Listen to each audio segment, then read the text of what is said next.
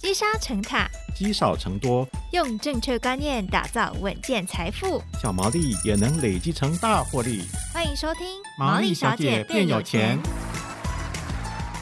Hello，大家好，欢迎收听《毛利小姐变有钱》，我是佩服，我是笑鱼。好，我们曾经在节目中聊过有关于台湾人不健康余命大概有八到十年的议题，加上这个台湾二零二五年啊即将迈入超高龄化社会了，相信未来对于长照的需求应该是不减反增啦。对，等到佩服有一天八九十岁的时候也需要嘛，对不对？然后、啊、那个时候这个节目还在。对，好，所以除了高龄化之外呢，其实少子化也是让退休生活产生变数的原因之一啦。嗯、好，所以在退休理财上，长照的费用也是不能够忽略的一块。没错，至于长照的支出要怎么样规划，又可以利用哪些工具来避免自己未来陷入下流老人的这个窘境呢？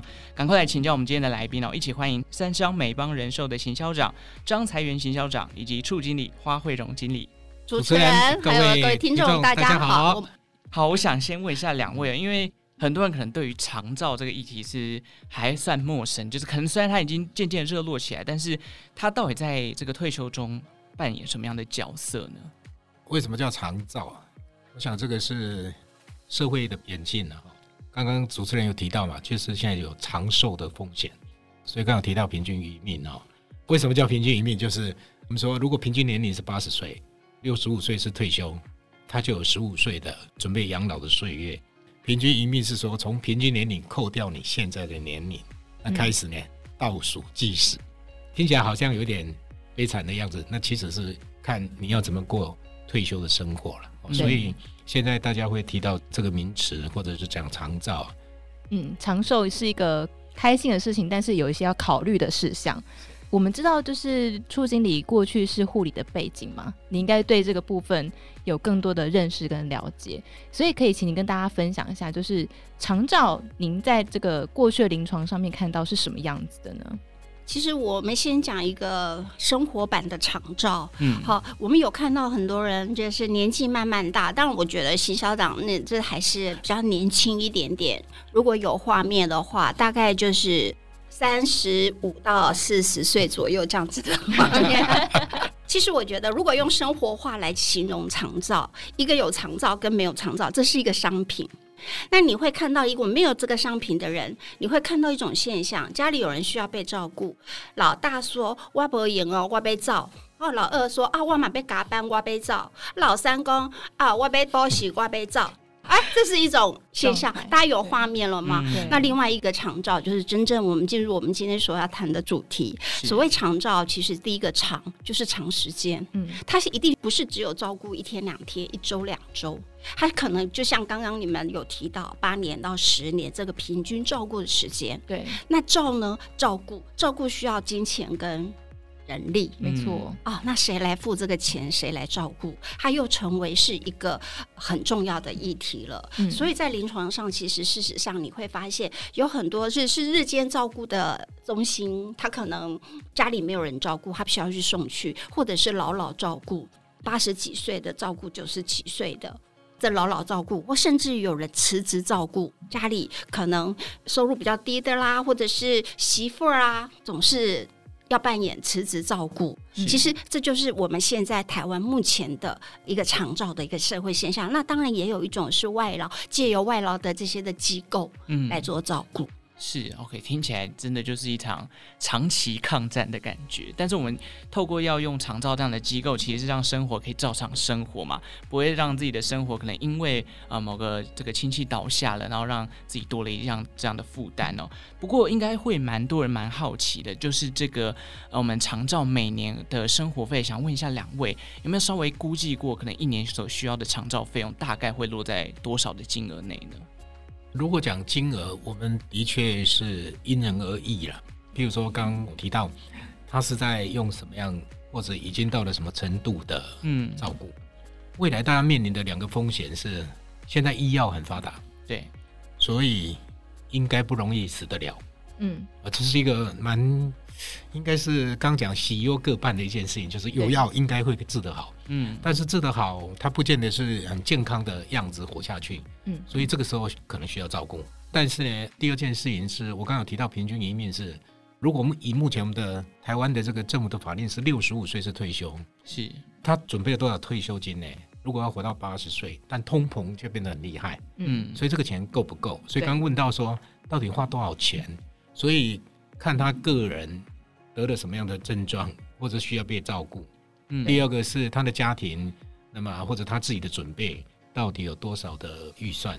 所以刚刚花经理这边有提到，就是直接到机构照护，还是找长照中心，还是找外劳？这个大概有行情价。嗯，如果要去机构照护啊。就是就把人送到那边，食衣住行都在那里。台湾的行情大概一个月要五万块吧。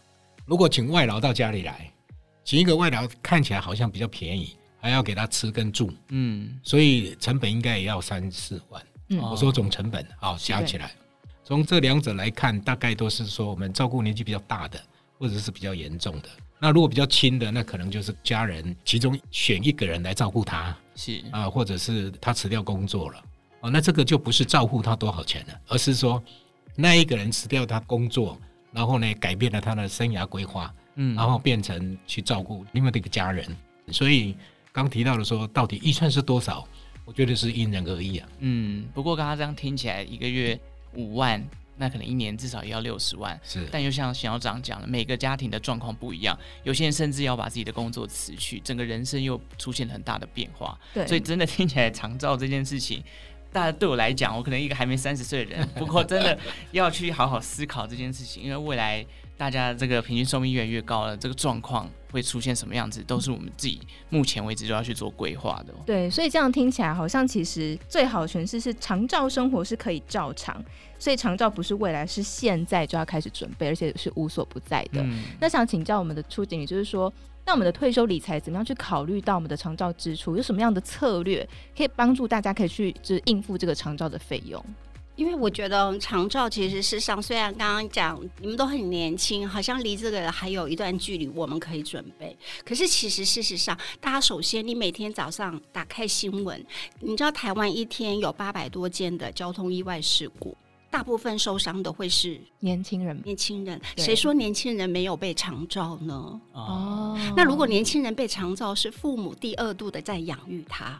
因为照顾他的是谁？应该不会是女朋友了，嗯、女朋友应该走了，就跑掉，又着急了呀，又着急了。所以其实事实上，大家大家都会以为，好像我们应该要到退休，快要到那个年纪了，我们再来规划。嗯，其实事实上，我们发现有很多交通意外的事件、罕见疾病，是不是都是一直在长照的范围里面？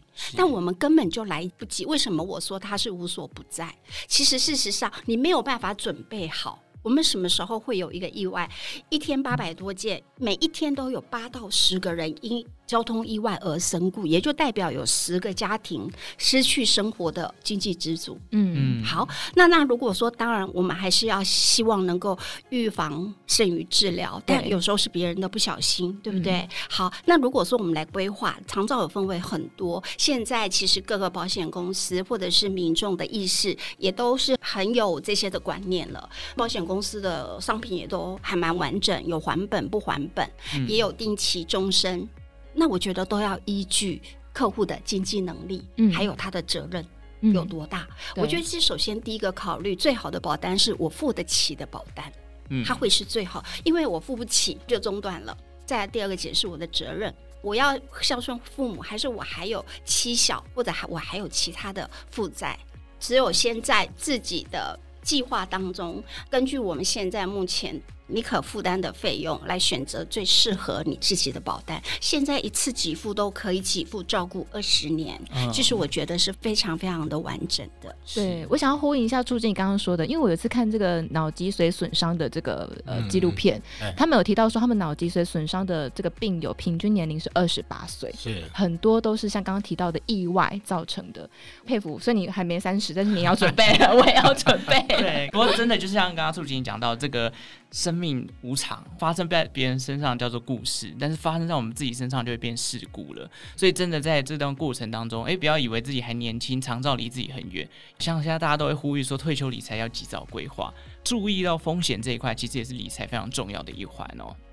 所以其实长照保险可能就是我们说要转嫁风险嘛，对，保险就有这个功能性。那想请这个我们的行销长来提，跟大家分享一下。所以长照保险是不是一个值得考虑的选项？那对于退休理财来说，有什么样的重要性呢？把它反过来讲，就是退休理财啊，嗯，一定要再加入一个长照的因子在里面。本来我们说，哎，退休呢，我大概是想要再过。类似怎么样所得替代力的生活啊？嗯，我几年开始就做准备啊，然后我可以存几年，说要一笔钱。这一些通常大家都是以健康的状况去评估那个数字。对。但是刚刚我们提到这个今天这个有点沉重的主题，就是其实呢，那么呃年纪大一定会发生有一些病痛。刚刚提到了长照是无所不在，讲的是在各个年龄层都会发生。意外是年纪轻的，对，那疾病应该是年纪大的，所以其实每个年龄层都要。所以从退休的规划来讲呢，计算的因子除了你个人的生活品质之外呢，要做一些呢医疗的准备，这个是蛮重要的一个概念的。透过保险，我想是应该一个比较轻松的方式，可以提早准备，你可以以小博大。我想提早准备，就是当你预算足够的时候，当你有这个观念的时候，你就要开始从渐进式的去增加，让自己的保障啊。更完整。如果时间更早规划，那你现在每年要付出的预算可能就会比较少一点。你越慢开始，那你就必须要更用力去存，否则呢，岁月是不饶人。现在马上就要又过年了，嗯，所以大家又加一岁了。其实长照除了刚讲过的意外疾病，另外一个就是健康的老下去也是要照顾嘛，嗯。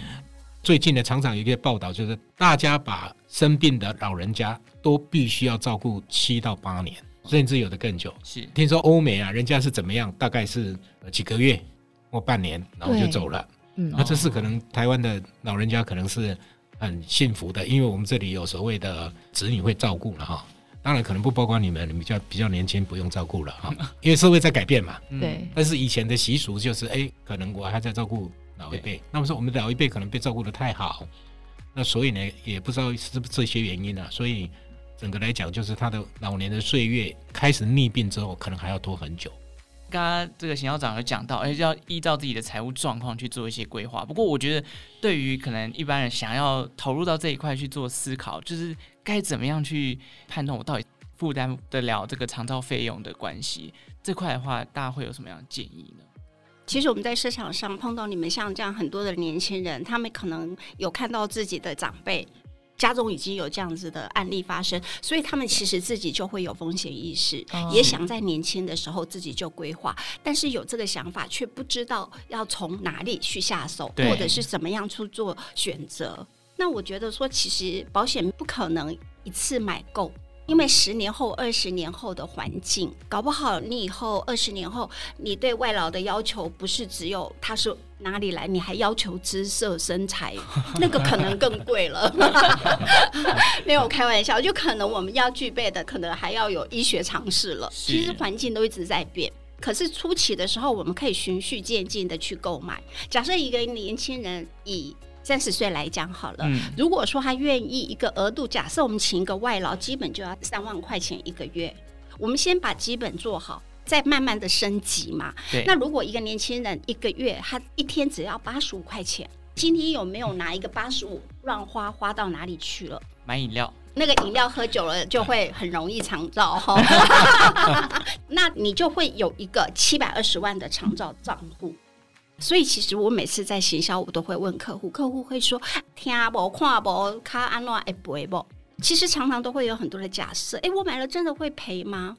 那我都会只问他一个：你是怕得了，然后我们没有买，还是买了没有得？哪一个你比较害怕？前面那个。嗯、其实有的时候只是想太多，或者是我们在为那个侥幸，不会是我。对，而找借口哦。对，哎，那想请教就是邢校长，就是说，嗯、那现在市面上很多长照险啊，那我觉得身为消费者就会觉得我很难选，我要怎么样选到一个最适合自己的长照险呢？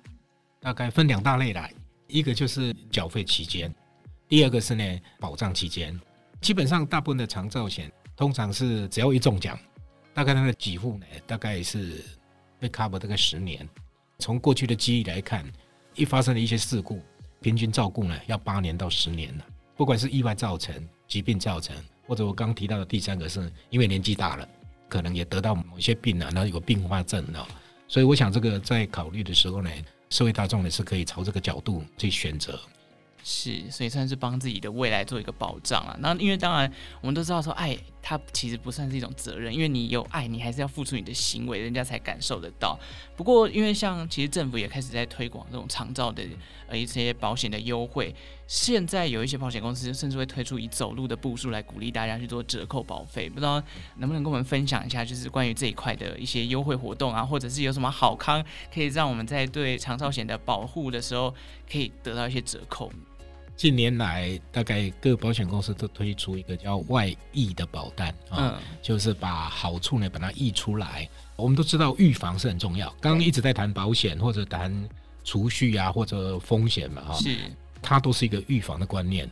外溢这件事情就是，哎，政府医疗相关单位提到就是说，哎，你要运动，讲运动最简单的当然就是走路嘛，走路当然可以。促进你血液循环啦，肌肉不会萎缩啦，很多很多好处嘛，哈。对。所以呢，保险公司就会鼓励客户们或者社会大众，就是你如果好好走路，所谓好好走路就是，哎，你要定期定额啊，跟缴保费一样，嗯、就是你不能是不定期又不定额，那个应该没什么效果。比如说每天要七千步，卫生组织建议的就是七千到一万嘛，看年纪看身体状况，因为你这样比较健康，保险公司就会在下一个年度。让你保费有一点折扣，或者在理赔的时候，他把某一些保额呢可以调高啊，因为你有在做预防，保险公司损失率可能就可以降低嘛。哦，所以我想这个未来有很多的保单，包括一些健康险的，或者是啊我们有所谓的寿险，都有可能是渐渐加入这种所谓外溢效果的因素。所以我想这个也是一个进步啦。那邢校长的保费一定很便宜，对不对？因为都在走路。我的保险其实都蛮便宜的。我很早就开始买，那个外溢可能只便宜一点点，但是呢，你现在就下决定，那现在就是最便宜，因为明天过后你就要再多一天或者多一岁。对，那因为明年过后，你的健康可能跟今年不一样了。嗯，我觉得这是要有风险的概念。然后从我个人做保险的生涯来看，对，我们现在跟他谈，他拒绝我的就是他很健康，他不会有事。过一阵子，也许我们再找他，或者他找我说，哎，他怎么了？类似这样子，人生就是无常。所以现在开始永远都是最好的时机，现在就是最好的时候。保障这件事情不应该只是你买了保单就这样而已，你还是要持之以恒为你自己的健康去做努力。所以其实有这样的一个鼓励方式。第一个，你可以得到保单的折扣；第二个，你也可以继续走这个好几万步，然后让自己的健康可以有一个更好的保障。不过，刚刚就像秦校长讲的，每个阶段人生都会有这个年龄啊、健康的状况的变化。那怎么样去考虑到这些变化，然后去配到更好的一些长照险？这商品上面会有什么样的建议呢？经理能不能跟我们分享一下？我觉得现在小朋友都很幸福。其实他们大概现在如果八年级生，很多都是爸爸妈妈都已经帮他们规划好了。看他们保单的时候，其实我都常常跟他们说：爸爸妈妈帮你买了很多的保险，让你省下了很多的钱。你有没有想要为自己买一份长照险？为什么需要这么做？因为不要让年迈的父母已经开始要享受他自己退休生活的时候，你突如其来的疾病或意外。而造成他们雪上加霜，因为他们已经年纪大了。是，所以我觉得这是一个给年轻人应该要有的第一个购买保险的理由，不管是寿险、意外险，甚至长照，因为你让你的父母第二度的在养育你。对，好，这所谓年轻的阶段。当然，如果说结婚生子、买房，其实每次我也常常都跟客户说，假设你你跟你老婆赚的钱有三万的余额。这三万的余额，你们是想要缴房贷，还是让小孩子去学芭蕾、学钢琴、学小提琴，还是让有一天父母养老的时候可以让他请个外佣？很难选，但是应该是父母难选，对啊。那如果父母亲，也许我们可以用少少钱，我们就可以先帮父母做好这个保障了。尤其是我们也有小孩要照顾，当你责任越多的时候，你更应该要把钱规划的。更仔细了，嗯嗯，对不对？那当然，如果老了，那更别说了。如果说你不想要造成每次我去跟啊，假设你今天是五十五岁的，实际上你有三个做友好的家，可是呢，有一天买因为单啊爱红照顾，你的囡仔你敢会敢，互因讲拢爱啃两万出来，嗯，干嘛？你也毋甘，嗯、所以咱家己即码一个人一个月三千块，啊，你都会使解决这个问题。咱阿伯都毋免互咱的囡仔哈尔辛苦，是不？嗯，阿伯就是啦是啦。嗯，其实做父母的都舍不得给孩子带来负担呐，啊、对不对？哈，所以提早规划这个，像刚刚促进我们跟邢校长提到的，不管什么年纪、什么状况，都其实应该要及早的做一些规划。好，那最后是不是两位有什么想要补充的？我们先请邢校长先开始好了。现在大家有些人会觉得一听到保险，说啊，又碰到推销员了。那其实保险公司不是因为他想推销什么，是因为社会上或者人们他有什么需求。所以他才会出那个商品嘛，哦，所以从现在来讲，刚有提到，不管自己买或者是我们的父母亲帮我买，大概寿险、医疗险、意外险、防癌险，它的投保率都蛮高。对，但长照险它的投保率是蛮低的。这个应该也是最近这三五年啊，重大伤病啊、长照险啊才开始兴盛。所以应该说，就像你在见证你自己的经济有没有什么缺口，要怎么去补强，那你的保障的缺口也应该要做一些见证。也就是说，哎、那我相信长照这样的保单应该是大家都需要的。有人是为了预算或为了排斥，他就说我不保。其实他不保的时候，当业务员离开的时候，他已经保了，就是他自己保自己，保证没出代际。那你一个人的能力，还有将来你要负担，那就是要你自靠自己嘛。那如果你买保险，就是把风险转嫁给保险公司，让保险公司帮你交很多朋友，你不用认识，但是呢，看谁发生了。就是大家的钱拨一点去给他。那在阿北那个年代啊，我们的妈妈都有跟会。对。那现在我们不需要跟会，我们现在只要买 ETF 就好了，对不对？对。那跟会就是啊，我们四个人嘛，啊，我们同班同学或好朋友，还找个会嘛，对不对？那谁需要钱就先来标，标了，但是后面你要再继续缴嘛，对不对？对。哦，啊，标就是中奖嘛。结婚也一样，谁先结婚，谁就先标到了。对。大家都包红包给他，轮到下一个结婚就换别人包过去给他，这样才能办喜宴啊，有点像标会的概念。你是要找一群人一起来标会，还是你干脆都不用？你自绝于他人，但是自己保自己，到底不平安、嗯、哦。所以我觉得，透过保险，只是呢，让你的一开始就设定好的金额，绝对不用忧虑它什么时候发生的。嗯哦，搞不好是缴十年、二十年都没发生，恭喜你，阴德无限，你积了很多阴德，所以没有碰到甘苦每天。对啊啊，有些人呢很厉害。